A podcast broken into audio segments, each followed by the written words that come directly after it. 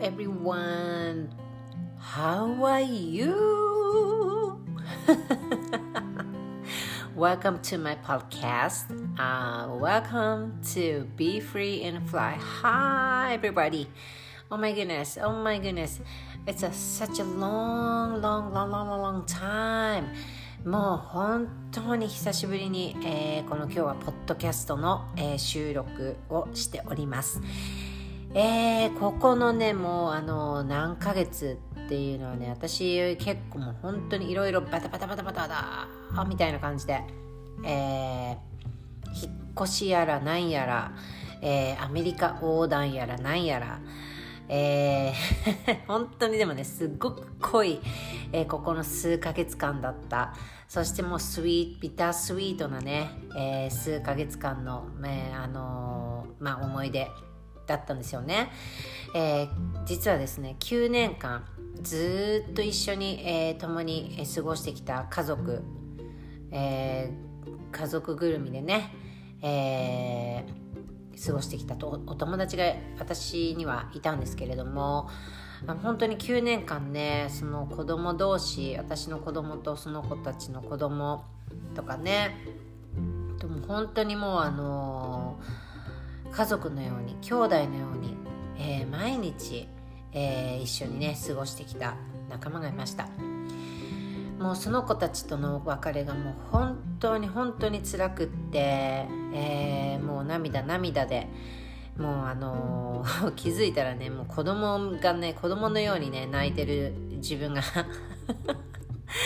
いたりしてあの旦那さんにはねもう風もうガールズもう本当に子供の小さいガールズみたいに泣いてたよみたいな感じで言われてほっとけよっていうね思ったんですけれども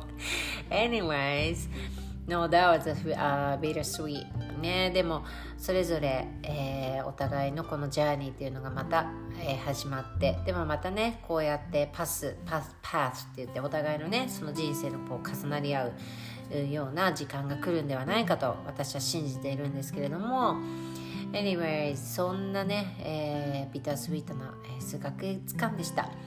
で今私はですねいまだに、えー、ああのかつてはフロリダ州というところにいたんですけど今ワシントン州というところ皆さん知ってますかねワシントン州、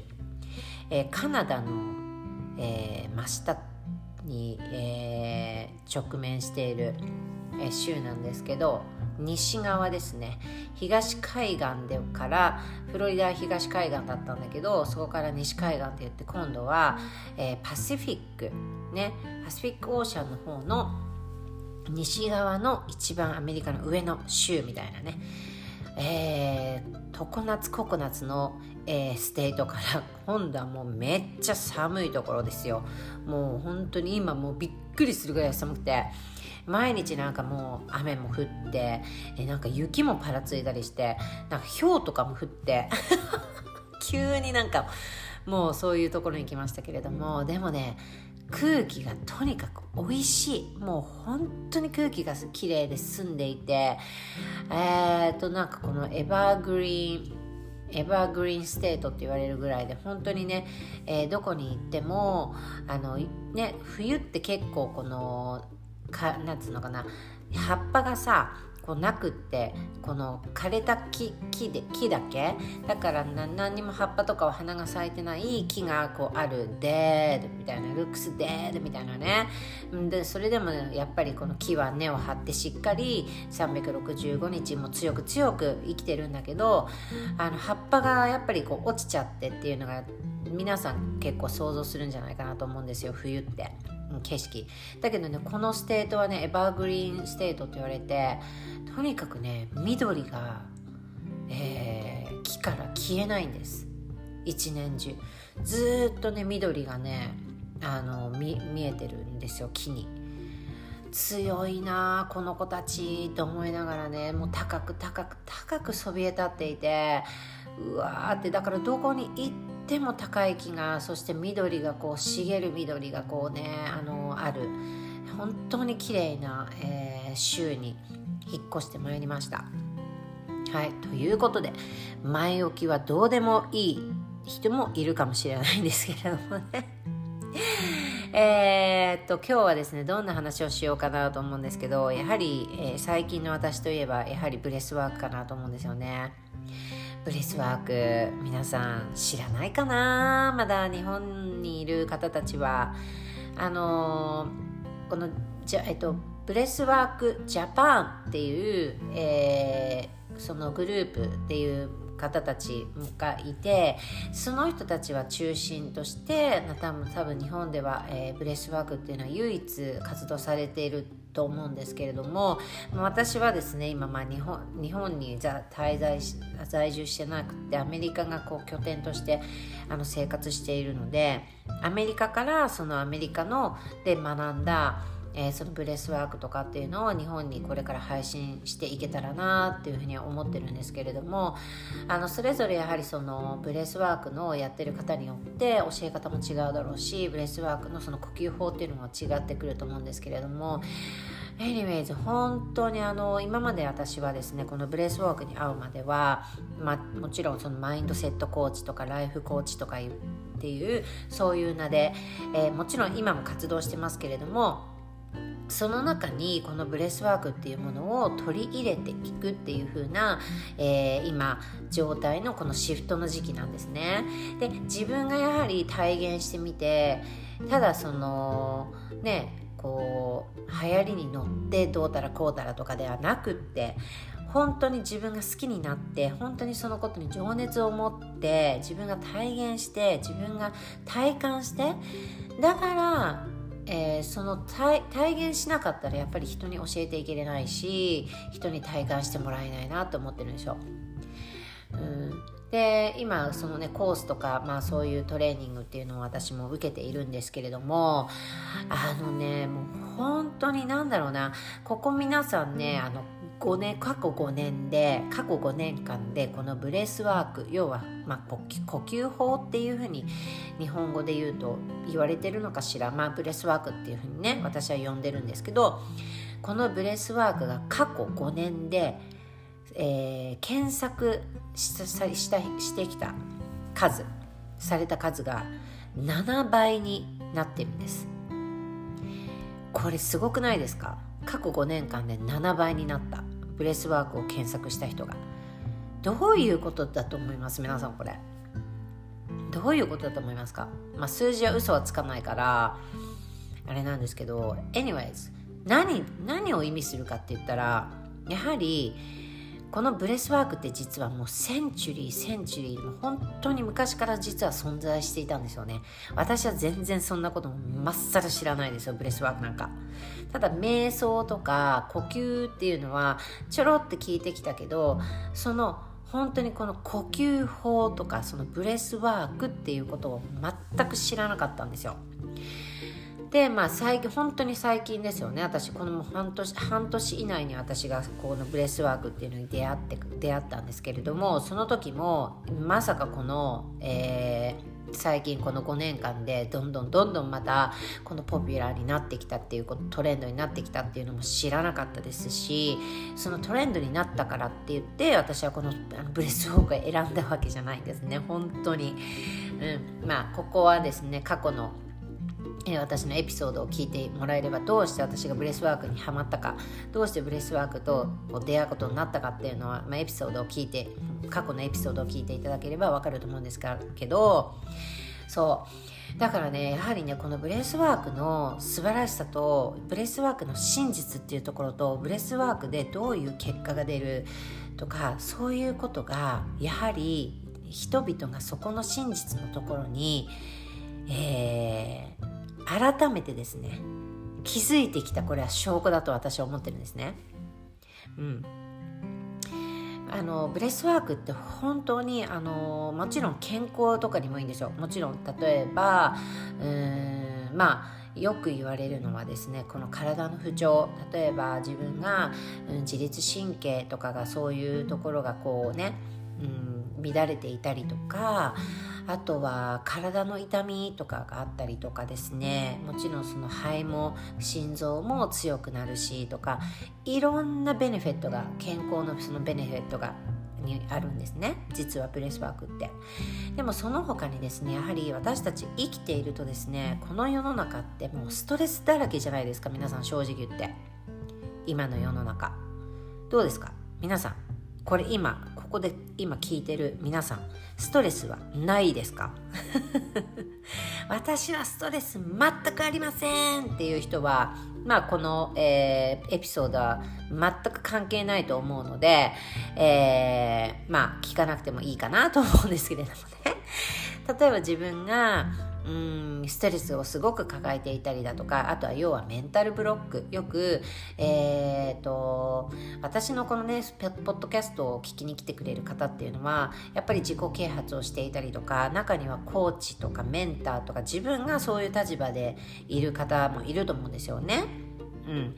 あとはそうですね自分と自分って何なんだろうとか自分を探求していく。していってる方とか本当にこの自分自己成長っていうところにすごく興味がある方っていうのが私のこの、うん、Be Free and Fly High っていうねもっと自由にもっと高くっていうねその制限のない人生っていうのが私の,、えー、のマントラなのであのまあそういうので聞きに来てくれてる方もえーと、多いかと思うんですけれども、まあ、あとはあの私のことが大好きで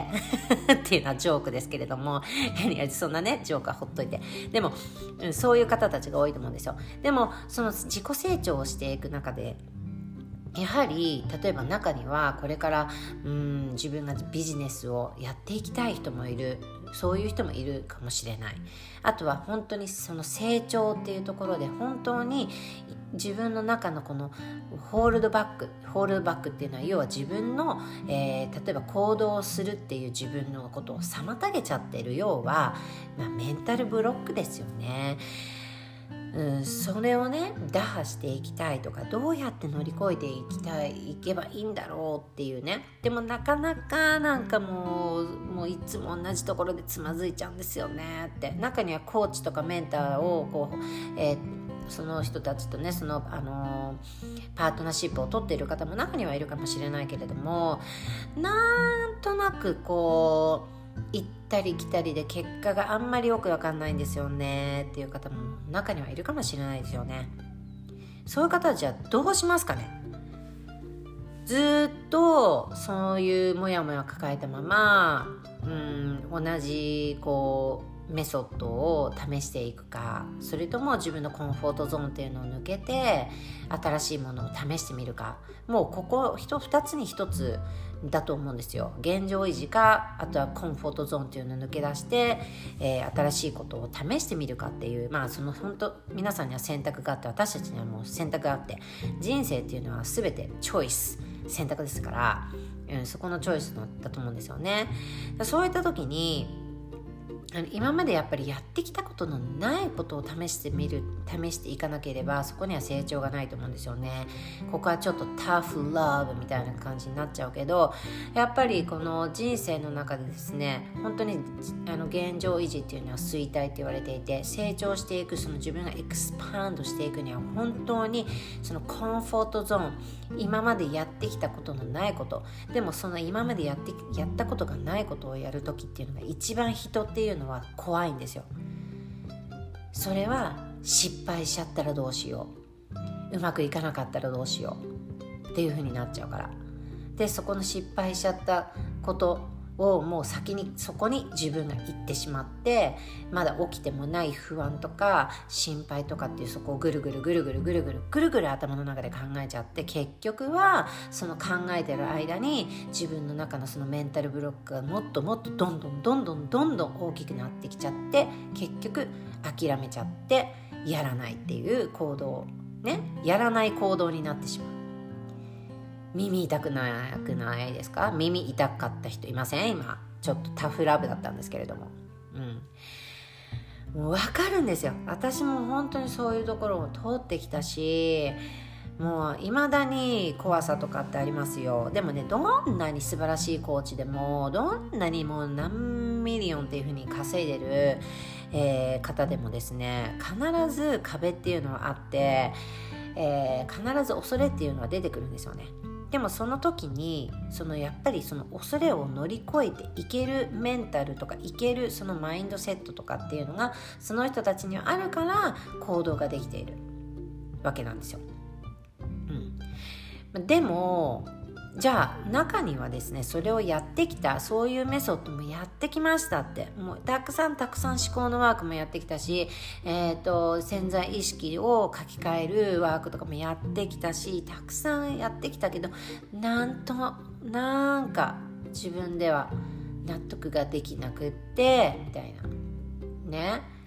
そのメンタルブロックがなかなか外れないっていう。人たちとかあとは逆にですねクライアントさんが、まあ、皆さんがねこの中にメンターとかコーチの方がいてなかなかクライアントさんに思ったような結果が出してあげれないっていうコーチも中にはいるかもしれないですよ。なんかなーって。なんかこの100%コンフィデンスっていうところに言われた時になんとなく行ったり来たり行ったり来たりしてうんそのクライアントさんにもうなんかこうにこう、うん、100%のその自信でプロバイドすることがあんまりこうできてないなっていう人たち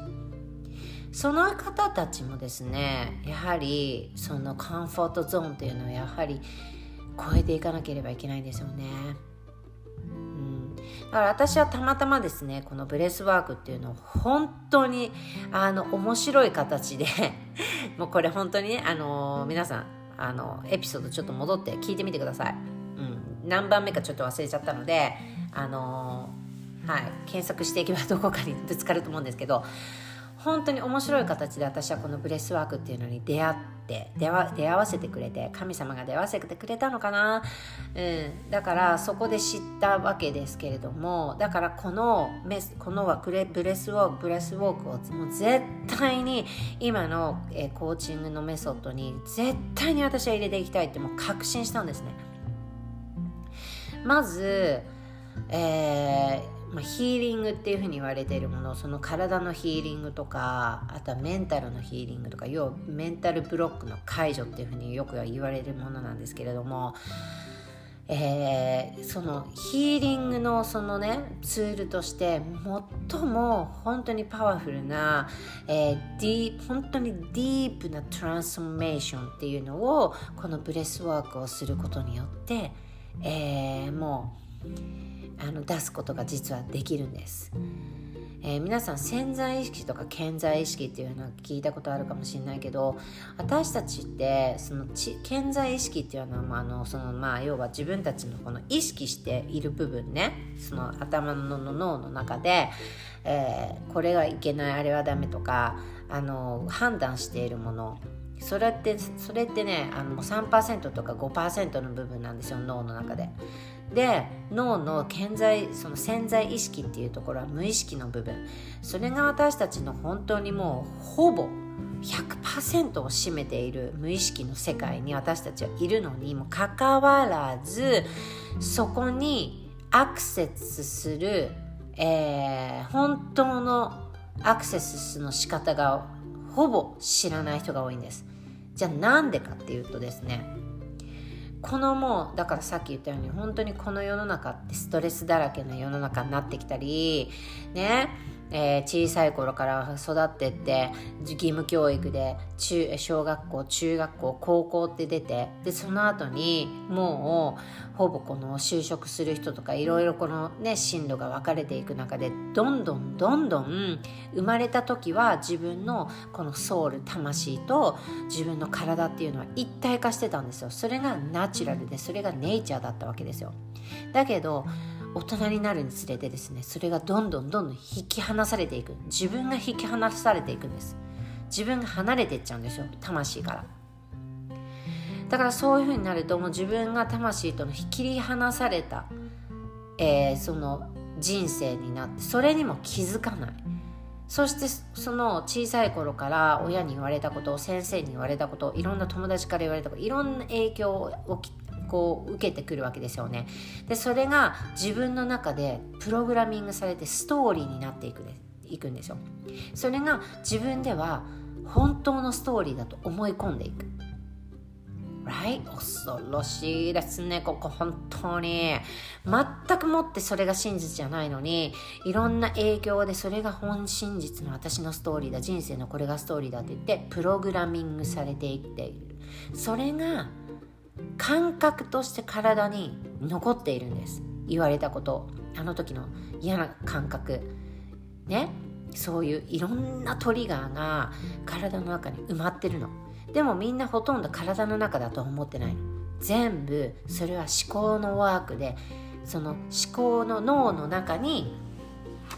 すいません。脳の中にプログラミングされてるからじゃあ脳の思考のワークからやっていってそのパラダイムとかそのメンタルブロックはを外していきましょうっていうふうに結局頭と体がまだまだ引き離された状態でワークをしているから結局自分のそのメンタルブロックとかそういう潜在意識って言われるものは体の中に全部神経とかそういうね私たちってだって体全部つながってんだからね頭だけで生きてないじゃん。これはもうこの前の過去のエピソードでも何回も言ってますけどだからそこの魂も魂と自分が引き離されている状態そして体と頭も引き離されている状態そしてストレスのある世界でもう頭だけで皆さん生きている状態なのよ。その中でじゃあメンタルブロック外していきましょう。はい。えー、って言ってパラダイムを書き換えていきましょうって言ったって体の中に埋まっているものを出していかなかった解放してあげれなかったら結局どんなに思考のワークをしてもいいですか？出ていかないんですよ体から。Right それを変えてくれるだからディープディープディープなところとつながって本当に自分の中でこう隠れているとかその自分が封印してきた感情とかそういうメンタルブロックの嫌なもうその感覚っていうのが眠っている。それがブレスワークにすることによって自分本当の自分とつながるんですね。そのブレスワークっていうのは要はその呼吸を呼吸法によって酸素とか二酸化炭素とかっていうのでこうまあ要はとかねいろんないろんないろんな呼吸法がありますよ。とかあとは鼻から吸って口から出してとかあとはだから鼻だけを使うとかいろんな呼吸法があるんですねでその中でですねアプローチしていっていいですか？アプローチしていった時に出てくるんですその感情が。頭の中では思ってなかったしもう知らない自分が体の中に眠っている。その時に初めてこんな自分が私にいたんだっていうのが分かる。それがブレスウォークのパワーなんですね。Right? そうだから本当にそのヒーリングとかっていうのでものすごいパワフルなツールとしてこの5年間で7倍にもやはり検索っていう風にされてきた理由がここにあるんですね。そして私はそこだけじゃないんですよ。やっぱり。このブレスワークで本当の自分とつながるとかその自分のソウルっていうところに自分が帰る。Right でもさこういうことないかな。何か私にできないんじゃできるんじゃないかなって。何か私のこの自分っていうものを通してこの世の中に何かインパクトっていうのを何か与えていけるんじゃないかなって。ね、中には8時から5時までのその仕事をしてる人もいるかもしれないです。毎日毎日毎日同じ毎日同じリズム。朝起きてバタバタバタバタって言って電車に乗って通勤して帰ってきて疲れてそのまま寝る。その繰り返し。Right? で帰ってきて子供が待っていて子供今度は今度仕事の、えー、仕事っていう、えーモードからいきなりお母さんのモードにならなきゃいけなくって家のことをやんなきゃいけない。夕飯の仕方支度をしなきゃいけない。もう自分の時間なんて全くないっていう。そういう惰性で生きてきている方いらっしゃいません？そしてそれがそういう毎日の中でもいいですか？そのその惰性の中で生きてきてる中でもやはりこの今私のこのポッドキャストにを聞いてくれてる方なんでここにいるか。それはあなたがどこかでやはり自己成長とかに興味があったりとか自己啓発とか何か私には他にやれることがあるんじゃないかな。これこのこの人生だけで私終わりたくない。何か私にはもっともっともっとディープなところからももっと何かできるものがあるんじゃないかな。でもそれが自分ではわからない。だけど何かあるんじゃないかなってそういうパッション。何かこのお腹のこの中でそわそわしているものとかイントゥイションって言って腹の腹のところで、何か感じるもの。そしてこの胸の辺りでそわそわしていることって何かあるんじゃないかなって思うんですよ。どうでしょうか？だから私はこのブレスウォークを通してまずは自分のメンタルブロックっていうのを全て外していってもらう。そして潜在意識の中に自分が入っていく。ブレスワークをしていくことによってもうそれがもう頭の頭を全くこのブレスワークっていうのは使えません。まず体が全てヒーラーです。皆さんの体がヒーラー。そしてあなたの体がドラッグだしあなたの体自体が薬だしあなたの体がそのインストゥルメンタルって言ってこの癒してくれる楽器のような、え、ものなんです。だからここでは全く頭っていうのは関係ない。体が全て答えを知っている。だからその体に委ねた時に中から自分のその魂とか本当のそのハイヤーセルフって言って本当の自分のものそのこれだっていうものがうわーって出てきてそこで今まで感じたことのないそのフィーリングとか感覚とか感情っていうのが出てくる。そこからが本当の人生の始まりなんですよ。You have to get back your power. You have to bring back your power to yourself. それが私がいつも言ってる Being Power. っていうのを自分に取り戻す瞬間なんです。でもその取り戻したじゃあそのビーイングっていうのを取り戻したそこからどうすればいいかっていうことじゃなくてもう自然に体が前へ前へ進んでいく自分になるんです。becoming you are becoming her right? ここが becoming her って言って私がすっごく大切にしているところ。やはり今のままのありのままの自分って皆さんどういうふうに捉えてますか？よくありのままの自分でいようとかね？自分は変わる必要はない。変わらなくていいって。Yes, of course. そういう人も中にはいるかもしれない。だけどこれからあなたがより良い人生とかもっともっとももっとディープなところに行ってそして私を通してその人に何かインパクトを与えていってそれが例えばそのエネルギーがお金になって帰ってきたらどんな気持ちになりますか？ここでお金のブロックがある人はいや私なんかには価値がないからそんな私の価値を与えたってお金は返ってこない。そのお金をと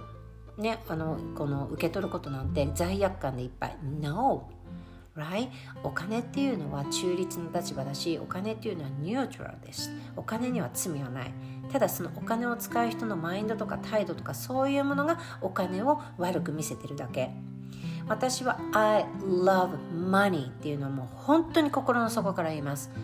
Because you know why? お金っていうのはただのツール。中立な立場って私言いましたよね。でもお金があったら自分の叶えたい abundant life right? Abundant life っていうのはもう本当に自分のこのこのもうもう生きたい自分の人生とかこういう家に住みたいなこういうところに行きたいな時間の自由が欲しいな経済の自由が欲しいないいつでも時間なんて気にしなくていろんなところに行きたいな。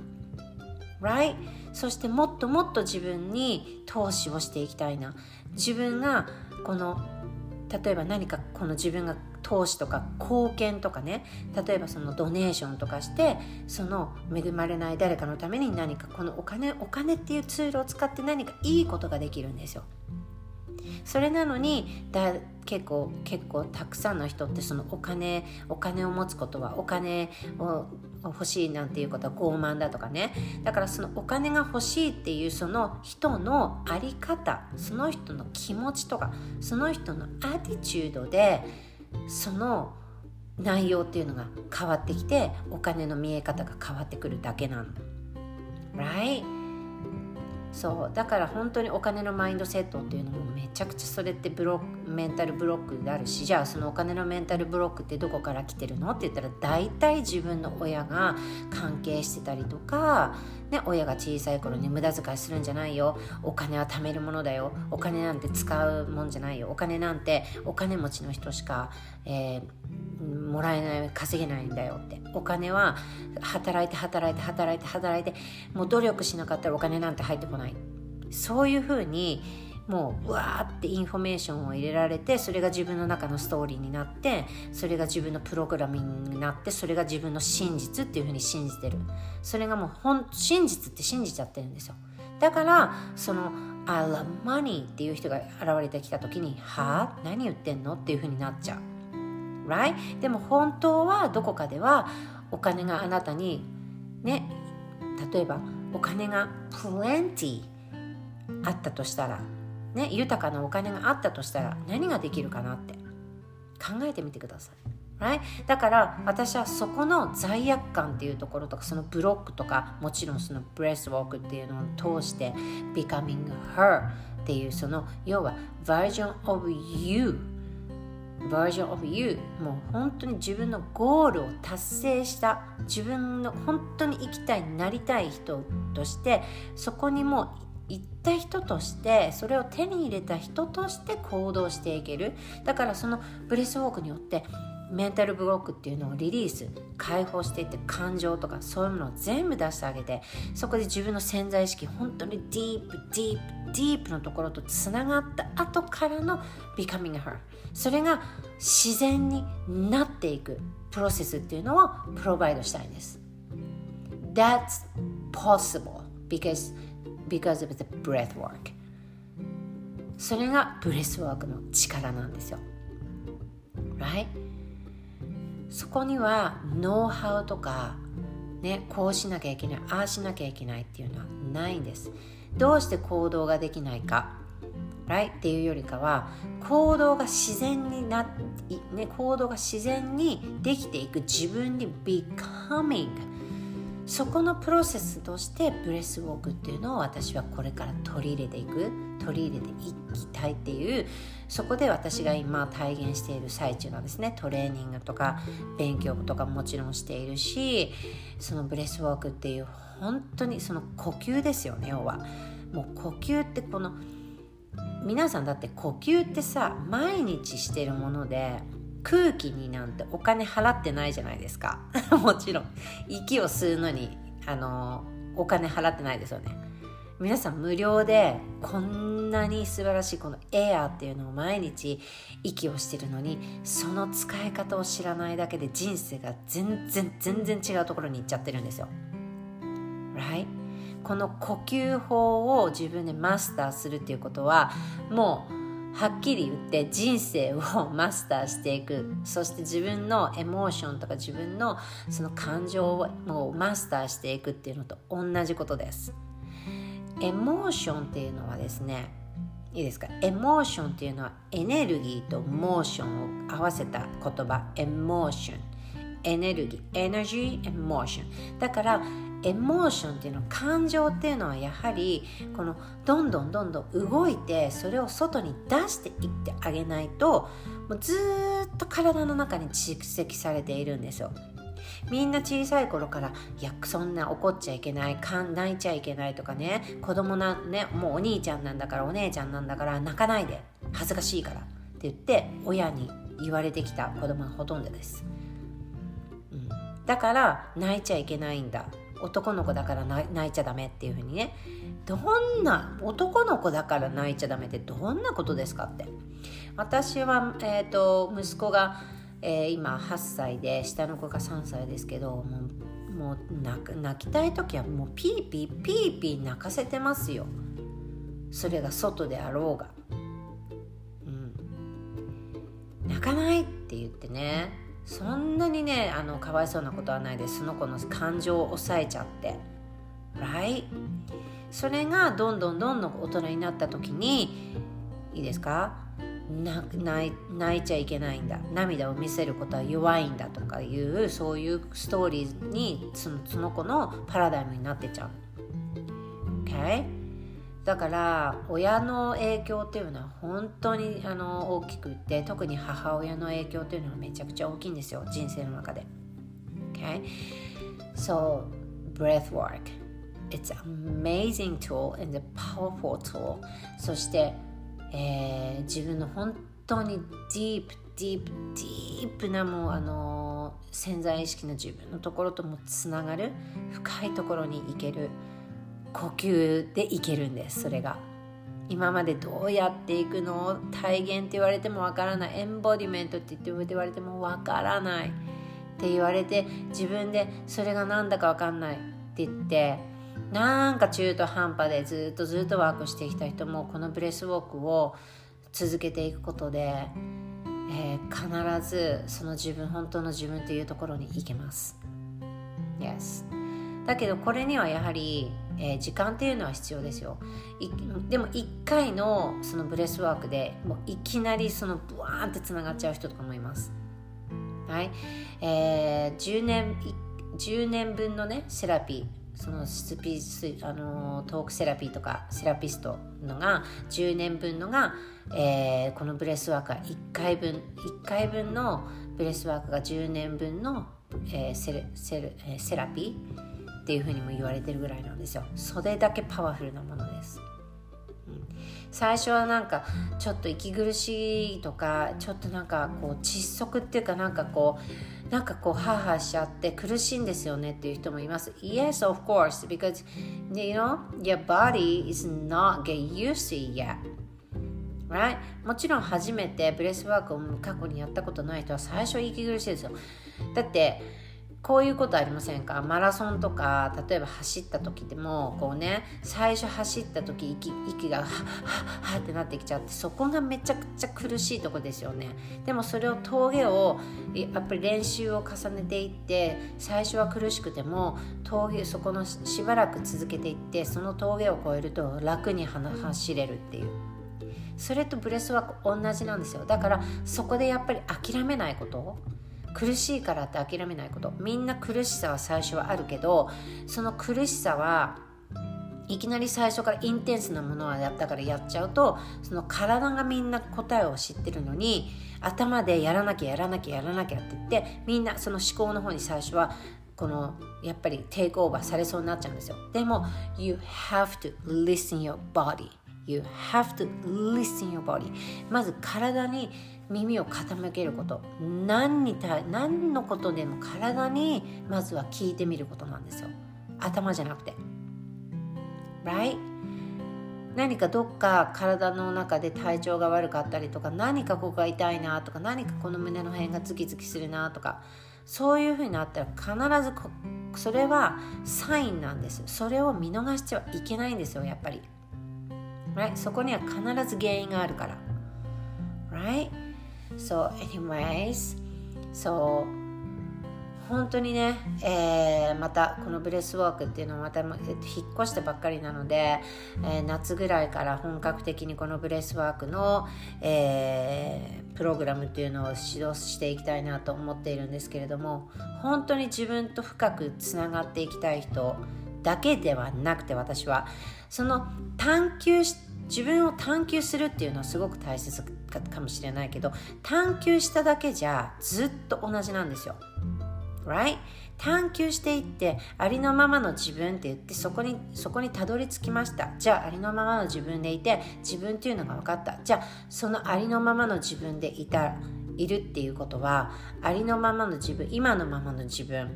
OK? じゃあそれはずっとずっとその中のブロックとか例えばパラダイムとかその要はメンタルブロックのものが変わることなくそれがありのままの自分っていうふうに思ってしまっていること自体がもうありのままの自分じゃない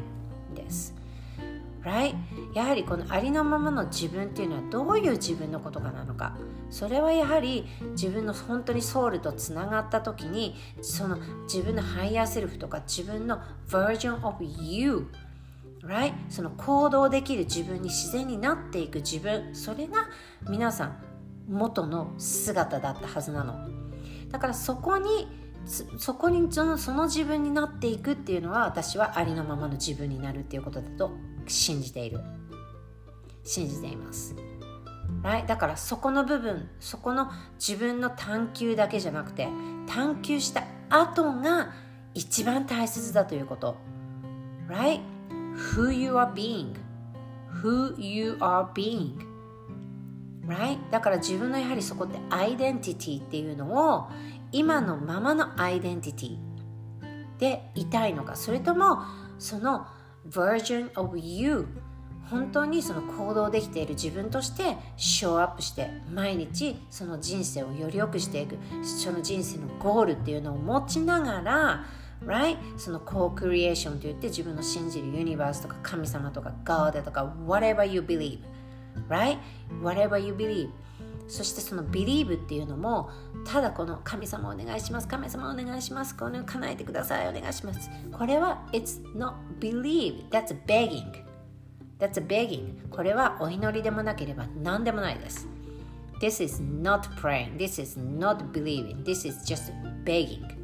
right? ここはちょっとタフラブかもしれないですけれども本当の believe っていうのはですねこのコークリエーションっていうのはやはりまずは自分を信じること。そしてその自分を信じている自分でこの神様っていうところにどれだけ自分が委ねられるかどれだけ自分が一体化できるか。そして Thank you this is happening Thank you っていうそのあり方の自分になれるかっていうことなんですよ。そしてそれにもう起きていくことに対して Thank you っていうそのそこに感謝の気持ちが生まれれるか。そこが本当に心からそれを信じていられる自分としてショーアップできるかっていうところがそのアイデンティティっていうのを変えていく。それがありのままの自分になっていくっていうプロセスなんですよ。それが人生を変えていくっていうことだしそれが人生を自分で切り開いて自分で人生をデザインして right? You design your life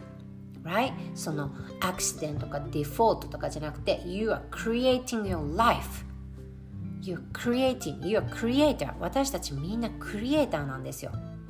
We are creator right? そうだからそのためにもツールとして I am strong desire to provide the breathwork to everybody everybody っていう言い方もおかしいけど本当にこの必要な人は絶対にいる。ブレスワークを、うん、ブレスワークってだから結局ねやったことがないことに足を踏み入れるのが一番みんな怖いの。いやそんなの聞いたことないしやったことないし信じられないってなるんですよ。でもここでやはりコンフォートゾーンっていうのを抜け出して試した人だけがやはり味わえる世界っていうのがあるんです。私はその人その人のためにも provide していきたいしその人の人生をより良くしていきたいし right? Becoming her その version of you that you achieved the goal already. そのバージョンのあなたにやっぱりなってほしいって思います。それが本当に人生を切り開いていく、えー、っていうところだと私は信じています。Alright. OK、えー、今日もねまた最後のめちゃくちゃ熱くなっちゃいましたけど So this is my desire. and this is my passion right um, and that this I am becoming right as I'm showing up I am showing up version of me every single day right はいということで、えー、また次回に皆さんお会いしましょう Thank you so much for listening alright so have a great day bye bye